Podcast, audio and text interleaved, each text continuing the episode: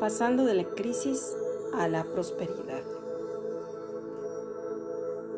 Necesario es reconocer que lo único constante es el cambio, ya sea con nuestro consentimiento o sin nuestro consentimiento, cambiamos de piel, de talla, de color de cabello. Así lo dispone nuestro ciclo natural. Así como nosotros somos naturaleza con libre albedrío. Utilízalo para elevar tu frecuencia, para sanar, liberar y confiar.